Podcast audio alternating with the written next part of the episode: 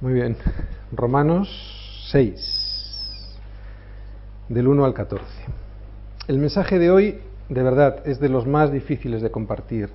No, no por su complejidad doctrinal, no es que la tenga, sino porque ¿cómo voy a predicar del pecado siendo yo quien soy?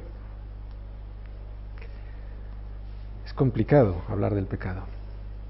Muerte. 14 veces viene esta palabra en estos 14 versículos que vamos a ver hoy. Y si aparece 14 veces, ¿de qué pensaréis que voy a hablar hoy?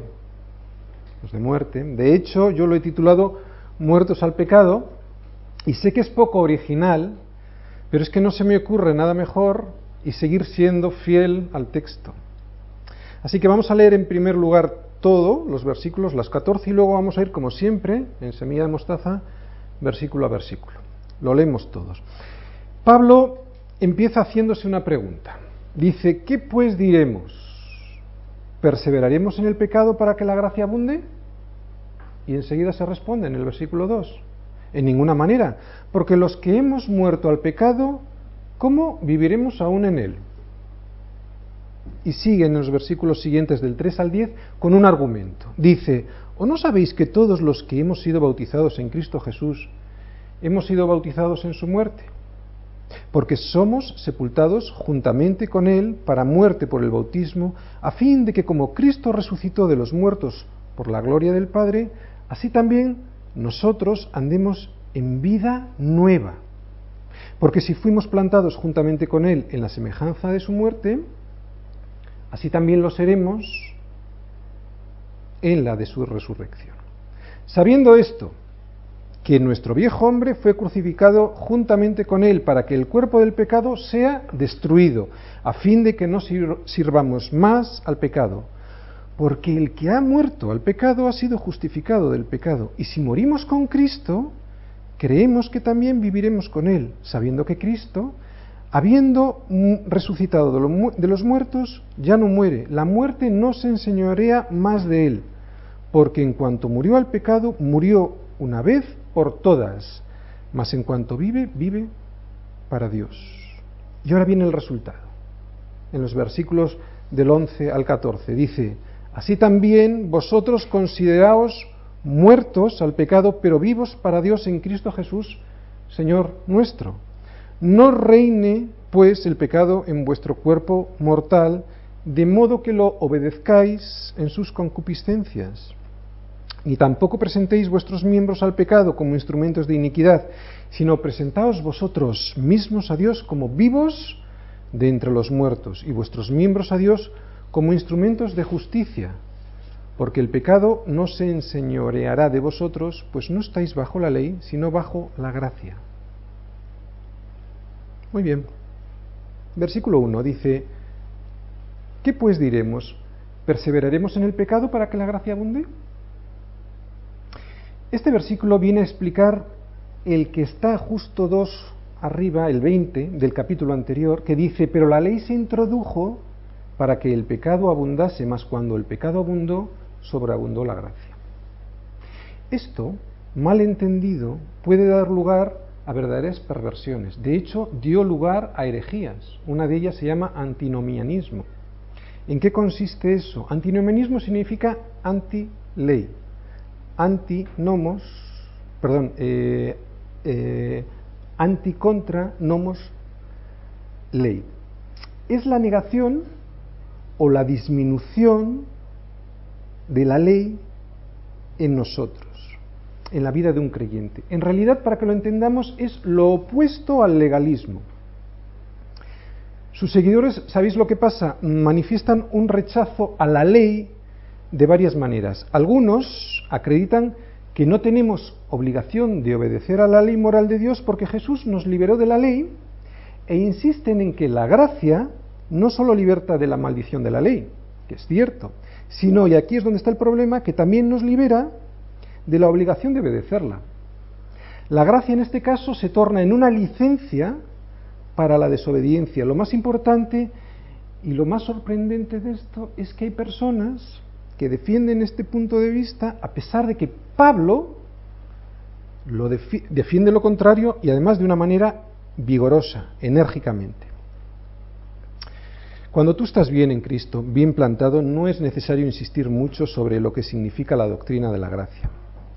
Solo cuando alguien busca en la Biblia excusas para su pecado, para su comportamiento ya de por sí desviado, encontrará lo que quiere. O sea, más argumentos todavía para seguir perdido, para desviarse aún más.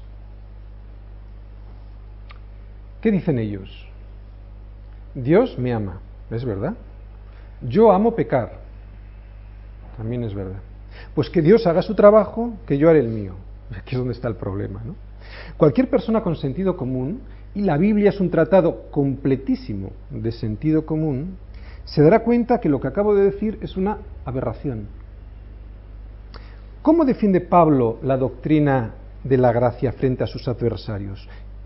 Este, esta herejía que os digo, el antinomianismo, viene del siglo XVI, pero en realidad viene de antes. Como tal, viene de, un tal eh, Johannes Agrícola, creo que se llama, pero ya en el siglo I Pablo tiene que andar defendiendo la postura de la fe, de la gracia, de la doctrina de la gracia. ¿Y cómo lo defiende? Pues lo vamos a ver. Empieza diciendo, ¿qué pues diremos?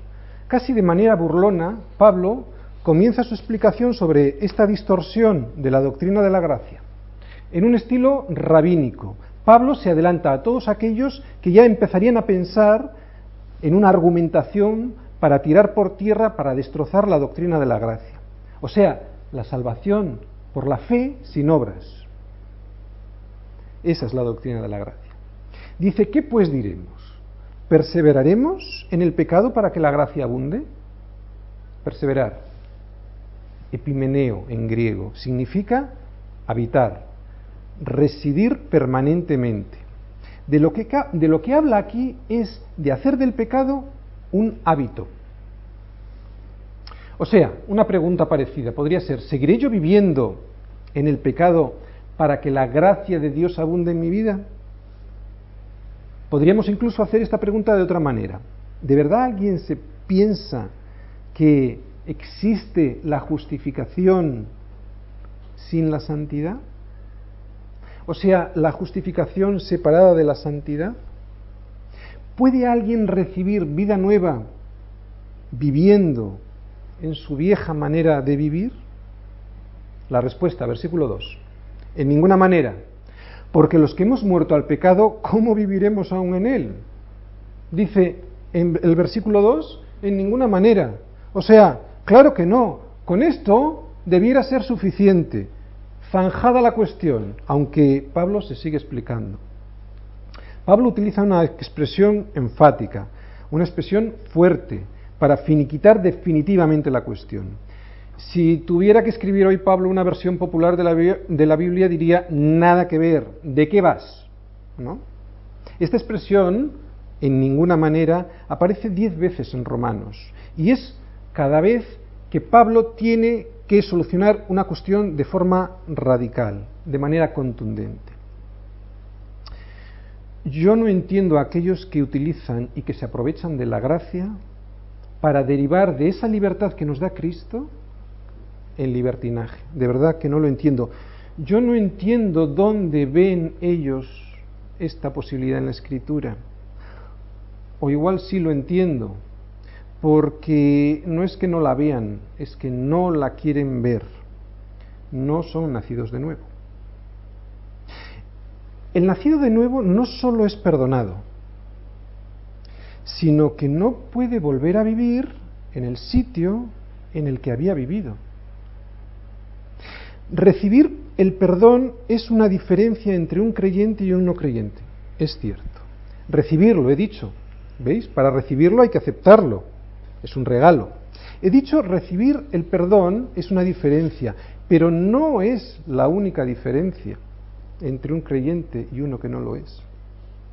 Además de recibir el perdón, ha de no volver por donde iba.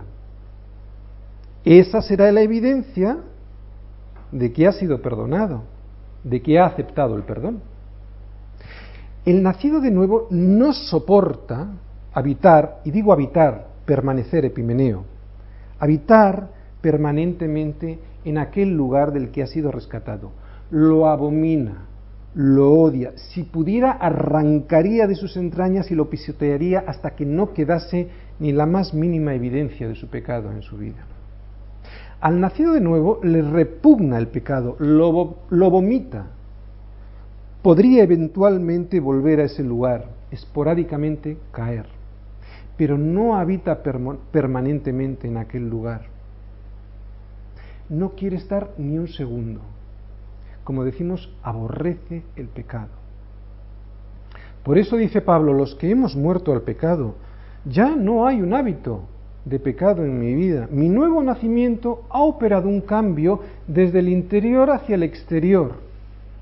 De manera que ahora, aunque caiga, aborrezco esa caída. No al contrario, desde el exterior intentándolo hacia el interior, o sea, haciendo obras que maquillen mi nula relación personal con Cristo. ¿Entendéis la diferencia de un nacido de nuevo?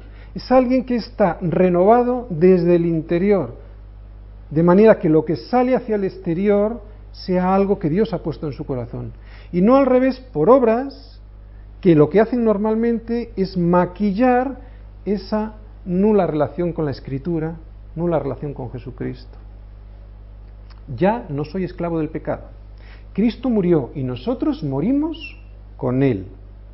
Por lo tanto, si esto es así, si has muerto con Él, es imposible que caminemos de manera permanente, que establezcamos nuestra residencia permanente en el pecado. Esto es lo que está diciendo Pablo. Y se pregunta Pablo, ¿cómo viviremos aún en Él? Ya me trasladé, yo ya no vivo ahí, he cambiado de residencia. Amigo, toma mi nueva dirección. Yo ya no vivo allí. ¿Quieres venir a buscarme? No vayas allí, no me encontrarás. Podré tener tentaciones de pasar por mi antiguo barrio alguna vez, pero yo ya no vivo allí. Ya no soy de allí. Él murió, yo morí. Alguien me puede argumentar que en Primera de Juan, en los capítulos 1, 2 y 3, habla de esto y de que, bueno, el que dice que no tiene, que, que no tiene pecado, miente, ¿no? que se engaña a sí mismo y miente, es verdad, pero de lo que está hablando aquí Juan, en Primera de Juan, capítulos, eh, capítulos 1, 2 y muy buena parte del 3, de lo que está hablando es de un estilo de vida, no de una perfección. En Romanos habla de una caída ocasional, perdón, no habla de esta caída ocasional, habla de cómo vamos a estar permanentemente en el pecado. Santidad. Esto es algo que debemos anhelar. Si no anhelas santidad, algo no funciona. La santidad empieza donde la justificación termina. ¿Os acordáis? Aquella paz de la que Pablo nos hablaba en Romanos 5.1. Justificados pues por la fe, tenemos paz para con Dios por medio de nuestro Señor Jesucristo. Tenemos paz. En aquel momento que creímos, Dios nos da el acta de justificación, sentencia legal, eres justificado. ¿Y ahora qué? Si la santidad no empieza en ese momento, como la luz de la aurora, es verdad, poco a poco hasta que el día es perfecto, pero si la santidad no empieza ahí en el momento de la justificación, podríamos empezar, podríamos comenzar a pensar que tampoco la justificación empezó nunca. En definitiva, no eres cristiano. Argumento. Versículo 3 al 10. Nos va a argumentar Pablo. Dice el 3. ¿O no sabéis que todos los que hemos sido bautizados en Cristo Jesús hemos sido bautizados en su muerte? La palabra bautismo aquí es una transliteración del griego al español. ¿Vale? Se ha transliterado directamente ¿eh? y se ha puesto como tal. El bautismo en agua es la representación externa de lo que previamente en el corazón ha ocurrido. Pablo no estaba defendiendo aquí la salvación por medio del bautismo en agua, ya que si no soy salvo antes del bautismo, sigo sin ser salvo después del bautismo.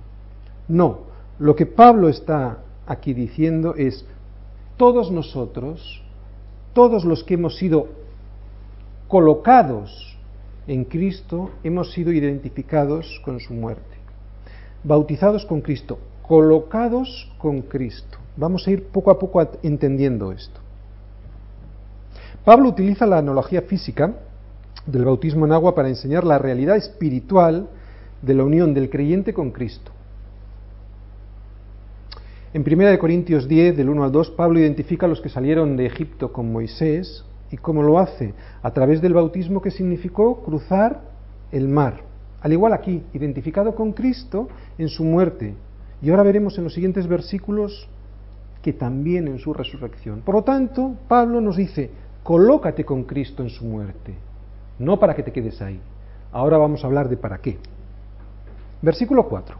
Porque somos sepultados juntamente con Él para muerte por el bautismo, a fin de que como Cristo resucitó de los muertos por la gloria del Padre, así también nosotros andemos en vida nueva.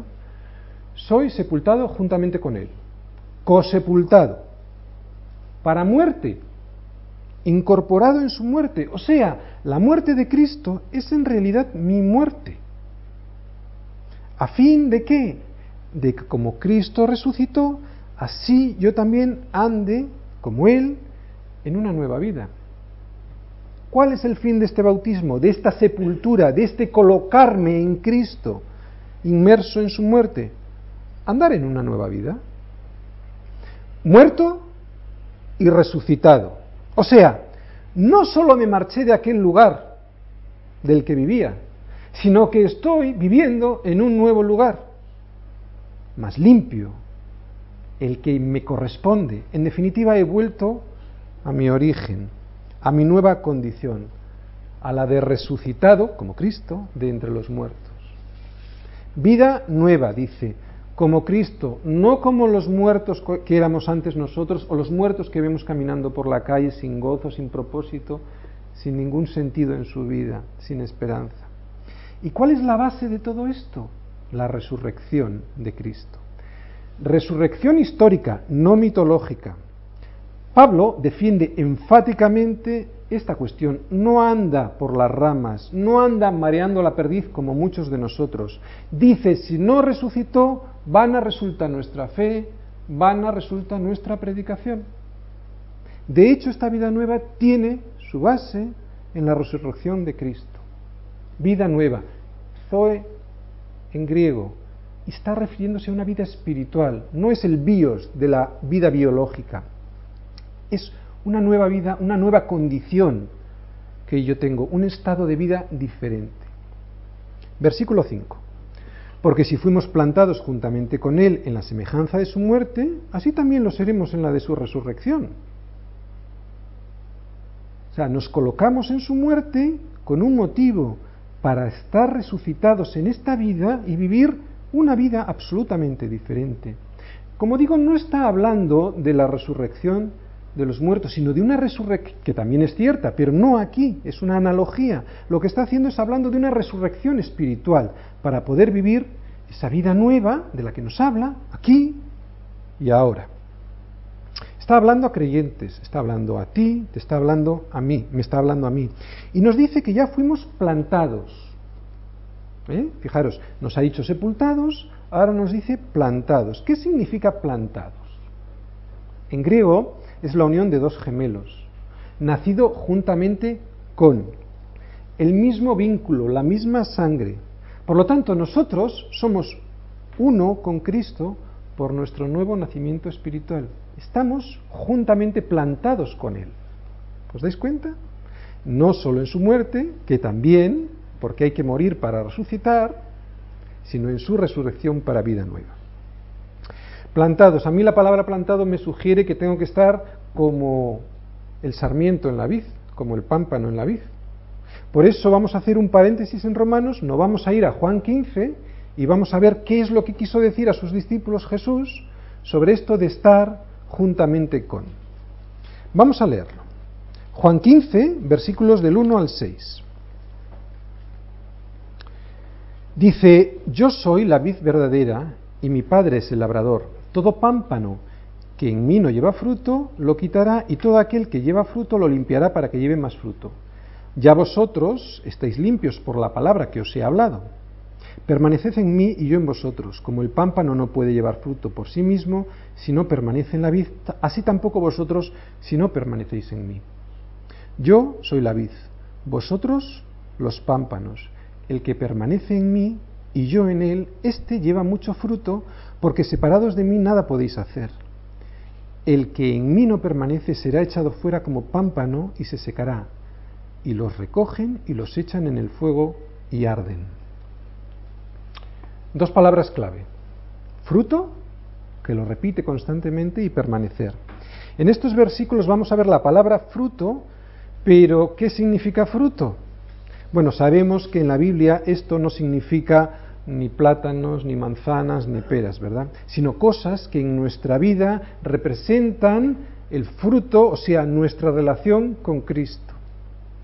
Podemos ver un fruto en Romanos 1.13, donde dice, pero no quiero, hermanos, que ignoréis que muchas veces me he propuesto ir a vosotros, pero hasta ahora he sido estorbado, dice Pablo, para tener también entre vosotros algún fruto como entre los demás gentiles. O sea, que tener fruto sería llevar las almas a Cristo. Ese es un fruto. Otro, Romanos 6, 22. Mas ahora que habéis sido libertados del pecado y hechos siervos de Dios, tenéis por, tenéis por vuestro fruto la santificación y como fin la vida eterna. Anda, o sea que un fruto de mi vida es la santificación. Hemos hablado de que después de la justificación, si no hay santidad en mi vida, Hebreos 13:15, otro fruto. Así que ofrezcamos siempre a Dios por medio de él sacrificio de alabanza, es decir, frutos de labios que confiesan su nombre. ¿Qué quiere decir este fruto? Que cuando alabamos, que cuando adoramos a Jesús, estamos llevando fruto. Ya tenemos tres ejemplos. O sea, no se trata de que Dios me dé un coche o una casa mejor.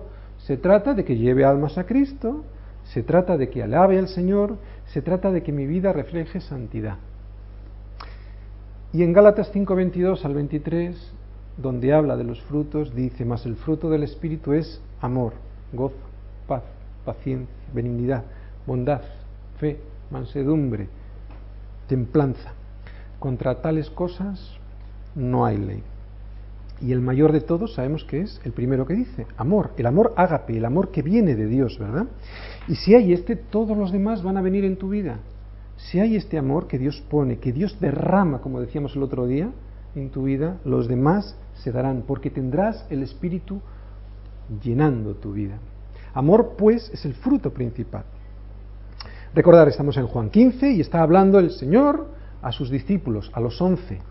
¿Eh? Judas ya se había marchado de la, de la cena y esta conversación es, eh, la realiza poco antes de su juicio y, crucifixión.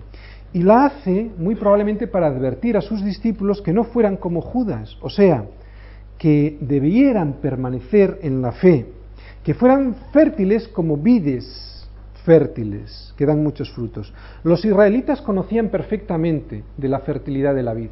Lo habían visto en el Antiguo Testamento, en la ley y en los profetas, cómo la vid daba frutos y también al revés, cómo las vides a veces no daban el fruto deseado. Y aquí Jesús utiliza este ejemplo. ¿Para qué? Para enseñar que hay dos tipos de cristianos, de creyentes. Los pámpanos que dan fruto y los pámpanos que no dan fruto. Los primeros que dan fruto son limpiados para que den más fruto. Los otros son cortados y arrojados al fuego. Os sorprenderéis porque hay muchas veces que se dice que unos representan a los que no creen y otros representan a los que creen. Mi opinión es que eh, en estos dos grupos están los que están con Jesús pero no le aceptan y como Judas y los que están con Jesús y se dejan, dejan que la savia entre a sus vidas, entran en un en un contacto íntimo con Jesús y aceptan a Jesús. En definitiva, yo lo que veo aquí en esta alegoría es que no todos los que están en el pacto son del pacto. Así como no todos los que van a la iglesia son la iglesia. Los pámpanos que se cortan y que se queman representan a personas que nunca tuvieron a Cristo en su corazón, que no dejaran, que no dejaron que la savia entrara en sus vidas. Nunca fueron salvos, aunque hubieran estado yendo a la iglesia todos los días de su vida. Dice el versículo 1, vamos a ir analizando versículo por versículo en Juan 15. Yo soy la vid verdadera y mi Padre es el labrador. Es uno de los yo sois de Jesucristo. Y eso es lo que es Dios. Y atención, es increíble porque dice yo soy la vid verdadera. No es una religión, no es una denominación, no es un hombre cualquiera, es Él, Jesucristo, la vid, coma, y el Padre es el labrador. El Padre es el que ara la tierra, el que cuida la viña, porque estos pámpanos que somos nosotros necesitan mucho cuidado para dar fruto, nosotros lo sabemos. Pero recordar la palabra fruto lo que significaba, el Señor, el Padre, nos va a cuidar, pero con un propósito, para dar fruto. Recordad otra vez qué frutos son los que busca Él de nosotros no para que tenga un coche mejor ni una casa mejor, como decíamos antes. Pero también el Padre es el que elimina los pámpanos que no dan fruto. Dice el 2, todo pámpano que en mí no lleva fruto lo quitará y todo aquel que lleva fruto lo limpiará para que lleve más fruto. Yo la verdad es que nada que comentar. Está, está Jesús hablándole a los once y les dice en el 3, ya vosotros estáis limpios por la palabra que os he hablado. ¿Cómo nos limpia? Con su palabra, la palabra dada por el Padre. ¿Para qué nos limpia? Para llevar más fruto. Salmo 119.9 que dice, ¿con qué limpiará el joven su camino? ¿Con qué? Con guardar tu palabra. Solo la palabra tiene este poder. Recuerda esto. Solo la palabra tiene este poder. El poder de limpiar el camino del hombre. El poder de desbrozar tu vida para que veas dónde estás y volver a tu origen. No sustituyas esto por canciones cristianas ni por libros cristianos. Atención, no he dicho que no escuches canciones ni que no leas libros, no he dicho esto, he dicho que no sustituyas la palabra de Dios por estas cosas. ¿Cuándo no estamos llevando fruto? Bueno, pues Marcos 4 nos lo dice en el versículo 19, dice, pero los afanes de este siglo y el engaño de las riquezas y las codicias de otras cosas entran y ahogan, fijaros lo que ahogan, y ahogan la palabra y se hace infructuosa. Hombre, o sea, básicamente no llevamos fruto cuando todas estas cosas que en el mundo entran, ahogan la palabra y si la ahogan y no la escuchamos, aunque la leamos, terminamos por no llevar fruto. Y recordad lo que pasa cuando no llevamos fruto. Versículo 4 dice, permaneced en mí, dice Jesús a sus discípulos, y yo en vosotros, nos lo está diciendo a nosotros. Como el pámpano no puede llevar fruto por sí mismo si no permanece en la vid, así tampoco vosotros si no permanecéis en mí. Permanecer, ¿qué significa permanecer? Lo hemos dicho antes, vivir permanentemente, morar. Salimos de aquella ciudad al morir con Cristo cuando estábamos con Romanos, ahora estamos en Juan. ¿Para qué? Para vivir en otra ciudad, para estar permanentemente morando en otro sitio, para estar vinculados con Jesús. Esta palabra aparece, la de permanecer, tres veces en este versículo y once veces en los mm, 17 versículos de, Juan 15. O sea que será importante. Recordad pues esta palabra. Estamos hablando de permanecer, de permanecer. O sea, de estar plantados, como nos decía en Romanos 6.5, que decía, donde lo hemos dejado, porque si fuimos plantados juntamente con Él en la semejanza de su muerte, así también lo seremos en la de su resurrección, o sea, para vida. Es importante esto de la vid. ¿Por qué? Porque a veces nosotros pensamos que somos la vid y Jesús es el pámpano. Y es verdad, ¿eh? ¿Por qué? Porque le tenemos de, de, de, pues eso, de mayordomo de nuestras vidas. Jesús dame, Jesús quiero. Y es al revés. Él es la vid, nosotros los pámpanos. Y hay que recordar que estamos para dar fruto. Y ahora nos va a decir en el siguiente versículo qué va a pasar cuando estamos permaneciendo en la, en la, en la vid. Ya os lo adelanto, no solo fruto, sino mucho fruto. Vamos a leerlo. Yo soy la vid, en el 5, yo soy la vid, vosotros los pámpanos, el que permanece en mí y yo en él, este lleva mucho fruto, porque separados de mí nada podéis hacer. ¿Recordáis? El pámpano es la ramita que sale. ¿eh? Dos cosas tienen que pasar. Nosotros tenemos que permanecer en Cristo, pero también tiene que pasar que necesitamos permitir a Cristo que permanezca en nosotros. Y esto es increíble porque denota, enseña que hay una relación personal, que no es una religión. No es un Dios lejano que no te quiera conocer, que no te quiera ayudar. No, es un Dios cercano que nos quiere conocer de una manera íntima.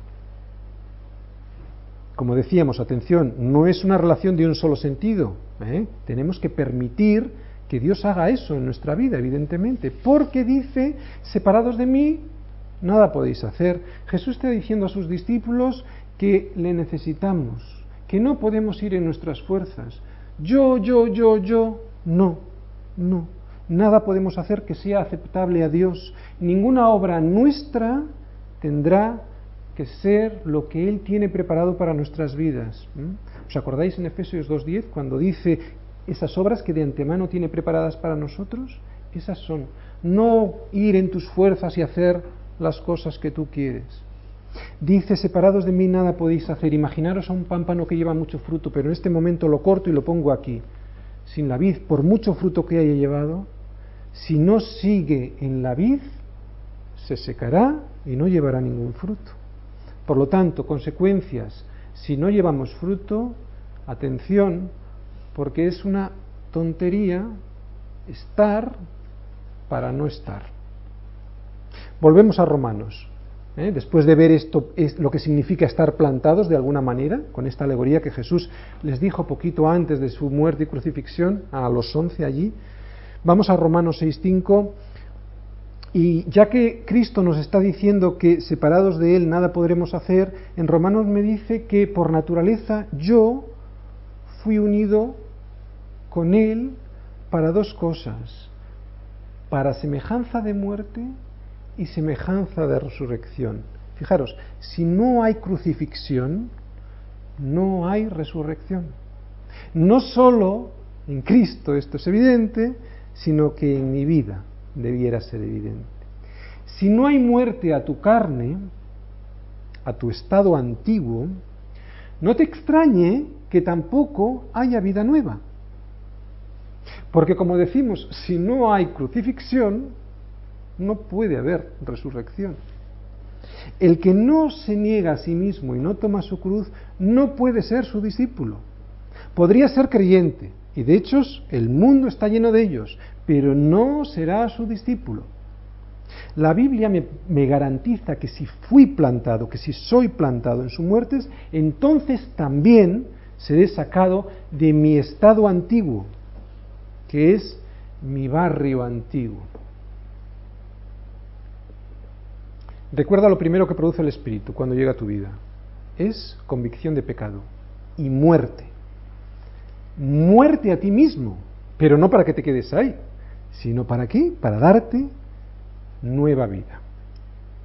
Vamos al versículo 6 de Romanos, 6, 6. Sabiendo esto, que nuestro viejo hombre fue crucificado juntamente con él, para que el cuerpo del pecado sea destruido a fin de que no sirvamos más al pecado. Dice, sabiendo esto, ¿lo sabemos ya? En realidad es cosa sabida entre creyentes, pero no viene mm, de más recordarlo. Nos vuelve a repetir la argumentación y la explicación. Habla de viejo hombre. ¿Te acuerdas de la anterior predicación, cuando hablábamos de Adán? Pues aquí lo tienes. El viejo hombre está aquí. Así como todos los seres humanos estaban presentes en Adán, todos los creyentes están presentes en Cristo. Por eso, en cierto sentido, cuando Cristo murió, morí yo. ¿Entendéis?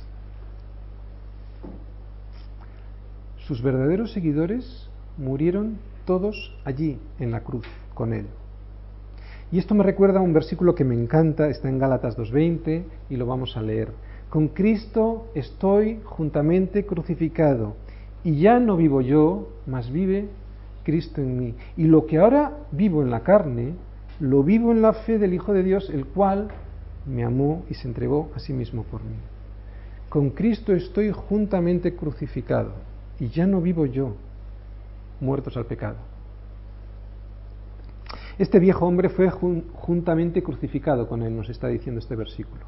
Esa naturaleza pecaminosa destruida por mi vinculación con Cristo, por mi colocarme con Cristo en su muerte. Ya no me controla a mí este viejo hombre, no tiene poder sobre mí. Colosenses 3, del 3 al 4, dice, porque habéis muerto y vuestra vida está escondida con Cristo en Dios. Y cuando Cristo, vuestra vida, Cristo es mi vida, cuando Cristo, que es vuestra vida, se manifieste en gloria, se manifieste, entonces vosotros también seréis manifestados con Él en gloria.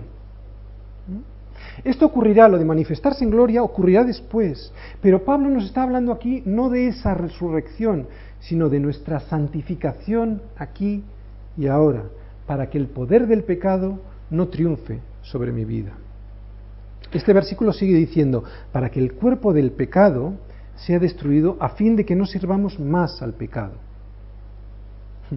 Es curioso que Dios no propuso para nuestra naturaleza caída una rehabilitación. ¿Os habéis dado cuenta? No venimos a la iglesia a ser rehabilitados. Hay gente que viene a ser, viene a ser una persona mejor, viene. No. Venimos a la iglesia para conocer a Jesucristo y de esa manera ser, como dice en el versículo 4, sepultado juntamente con Él. En el versículo 5, plantado juntamente con Él y en el versículo 6, crucificado juntamente con Él. Ah, o sea, no vengo a ser rehabilitado, esta carne no puede rehabilitarse, ¿eh? vengo a ser sepultado, plantado y crucificado. ¿Para qué? Para que el cuerpo del pecado, este viejo hombre, sea destruido. Esto significa inhabilitado, fuera de circulación, no dice aniquilado. ¿eh? De hecho, no estamos aniquilados, pero sí destruidos, fuera de circulación. ¿Para qué? Para que no sirvamos más al pecado. La santificación posicional, aquella que hablábamos de la, la justificación de Romanos 5.1, justificados pues, esa santificación posicional da paso a una santificación que es progresiva, como tantas veces hemos dicho, como la luz de la aurora, que va en aumento hasta que el día es perfecto. Por eso cuando dice destruido se refiere a inhabilitado, fuera de circulación, no dice aniquilado. Hasta que me, hasta que me muera voy a ir siendo perfeccionado. Entonces sí, entonces seré transformado y se me dará un cuerpo semejante al de la gloria suya. Pero mientras tanto el pecado está en mí. El mal está en mí, dice Pablo en Romanos 7. Pero en Romanos 6 nos dice que está o debe de estar inoperante por haberme yo muerto crucificado con él. Versículo 7. Porque el que ha muerto ha sido justificado del pecado. ¿Quieres una evidencia de tu salvación? ¿De tu justificación? Bueno, pues mira a ver si has muerto al pecado. Una evidencia de estar justificado es estar muerto al pecado. Versículo 8, y si morimos con Cristo, creemos que también viviremos con Él.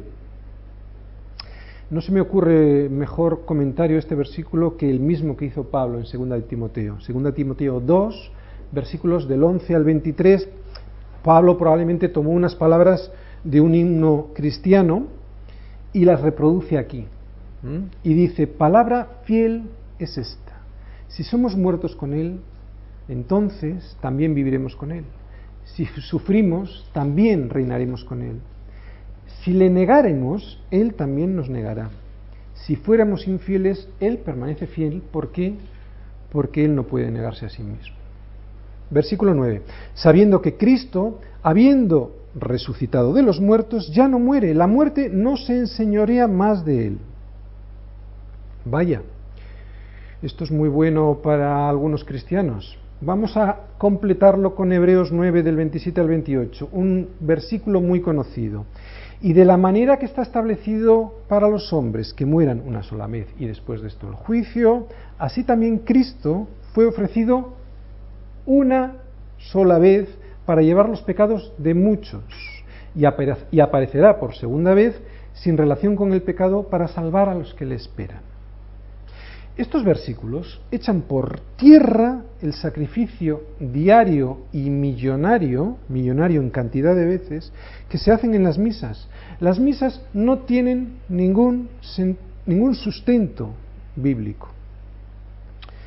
El sacrificio de la misa consiste en eso, en que por la transubstanciación de los elementos, o sea, del pan y del vino, eh, el cuerpo y la sangre de Jesús se hacen vivos, se hacen, vuelven a cobrar vida para que el cura los vuelva a sacrificar para perdón de pecados. Esta práctica minimiza, yo diría algo peor todavía, desprecia el sacrificio de Cristo, que se ofreció a sí mismo una sola vez. En Hebreos nos dice que Cristo fue ofrecido una sola vez para llevar los pecados de muchos. Y en este versículo de Romanos que estamos analizando, Cristo fue ofrecido una sola vez para llevar los pecados de muchos. También nos dice en este versículo que habiendo resucitado de los muertos, ya no muere. La muerte no se enseñorea mal, más de él. Ya no muere. Este versículo dice, quiero que sepas que Cristo, por ya haber resucitado, ya no muere. No le intentes matar no le intentes volver a sacrificar. No es bíblico y además es inútil. La muerte ya no se enseñoreará más de él. Versículo 10. Porque en cuanto murió al, peca, al pecado murió una vez por todas, mas en cuanto vive, para Dios vive. ¿Mm? Por lo tanto, una segunda ofrenda no es necesaria ni posible. Bien, a partir de ahora ya Pablo nos va a ofrecer un resultado en los versículos 11 al 14. Y lo podríamos resumir de esta manera, muertos al, pecado, pero vivos para Dios. Vamos a leer el 11. Así también vosotros consideraos muertos al pecado, pero vivos para Dios en Cristo Jesús, Señor nuestro. Aquí es donde Pablo deja de ser teólogo para, ser, para, pasar a ser pastor. Pasa a la exhortación. ¿Sabéis dónde se encuentra el mejor comentario de Romanos 6, versículo 11? Para mí lo hizo el propio Pablo y está en Colosenses 3 del 1 al 4. Y leemos, si pues habéis resucitado con Cristo, buscad las cosas de arriba donde está Cristo sentado a la diestra de Dios. Poned, si estáis, si habéis resucitado con Él, poned la mira en las cosas de arriba, no en las de la tierra, porque habéis muerto y vuestra vida está escondida con Cristo en Dios. Cuando Cristo vuestra vida se manifieste, entonces, entonces seréis vosotros también manifestados con Él en gloria. Pero ahora, si habéis resucitado con Él, de alguna manera está diciendo, ¿dónde están los resultados? Buscad las cosas de arriba, las cosas de arriba. Muerto, está diciendo Pablo, pero vivo más vivo que nunca. ¿A que sí? Versículo 12. No reine pues el pecado en vuestro cuerpo mortal, de modo que lo obedezcáis en sus concupiscencias. Todos los que conocemos eh, la historia del rey David sabemos que era un hijo de Dios, un varón conforme al corazón de Dios. Sin embargo, David permitió que el pecado reinase en su cuerpo mortal, pues David no es la excepción. Por eso el apóstol insta a los creyentes a estar siempre en guardia en contra de este gran peligro que es rendirse a las pasiones. Versículo 13. Ni tampoco presentéis vuestros miembros al pecado como instrumentos de iniquidad, sino presentaos vosotros mismos a Dios como vivos de entre los muertos y vuestros miembros a Dios como instrumentos de justicia. Fijaros, aquí Pablo no nos advierte que el pecado pueda reinar en nuestra alma o en nuestro espíritu. Eso para un cristiano es imposible. Él nos advierte de que no reine en nuestros cuerpos, porque es el único, es el único lugar donde el pecado puede operar en un cristiano, pues que no lo haga allí tampoco. El mismo Pablo se lamentará ¿no? de esta situación, de la situación del cuerpo, cuando en Romanos 7 dice miserable de mí, ¿quién me librará de este cuerpo de muerte? ¿Verdad? En Romanos 7, 24. Él mismo es consciente de esta situación. Dice el 14, y ya terminamos, porque el pecado no se enseñoreará de vosotros, pues no estáis bajo la ley, sino bajo la, bajo la gracia. Esto es casi como un refresco, ¿no? Al final de todo. Dice que la ley, lo que está diciendo es algo parecido a esto, la ley podrá hacer muchas cosas. Podrá prohibirte, podrá ponerte límites, demandarte, reprenderte, podrá condenarte, podrá refrenar, pero hay algo que nunca podrá hacer la ley, y eso es salvarte. Porque solo Cristo salva, porque solo la gracia de Dios te salva. Amén. Hemos terminado la predicación de hoy. Vamos a orar por